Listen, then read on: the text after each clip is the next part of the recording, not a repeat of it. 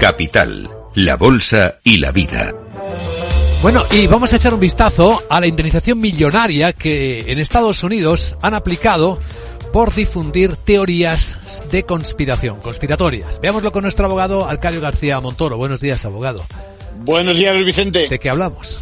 Pues imaginemos que primero perdemos a nuestros hijos y que luego, durante 10 años, alguien inventa toda una teoría de conspiración sobre la desgracia. Esto, esto es lo que hizo un conocido presentador de radio, construir alrededor de los trágicos hechos que protagonizó un joven trastornado, un relato que luego distribuía por las principales redes sociales. Por cierto, que tardaron seis años, algunas de ellas, en suspender sus cuentas. Bueno, la consecuencia ha sido los cerca de mil millones de dólares de indemnización ejemplar que va a tener que abonar a las familias y a un agente de FBI. Una indemnización valorada por un jurado popular, ¿no?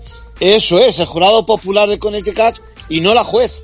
Es quien ha cuantificado el enorme daño producido y ahora será su señoría quien sume una multa a modo de reproche por recrear un escenario de odio como parte de teoría de conspiración alrededor de esos seis profesores y 20 niños que fueron asesinados. Sostenía en su programa que la matanza de Sandy Hook fue falsa, que simularon con actores escenas de pesar y que todo ello tenía un propósito como era el confiscar las armas de fuego. En conclusión. Pues apelar una vez más a la responsabilidad que tenemos los medios, que en este caso ha venido apoyada por la indemnización ejemplar de la justicia popular. Gracias, abogado.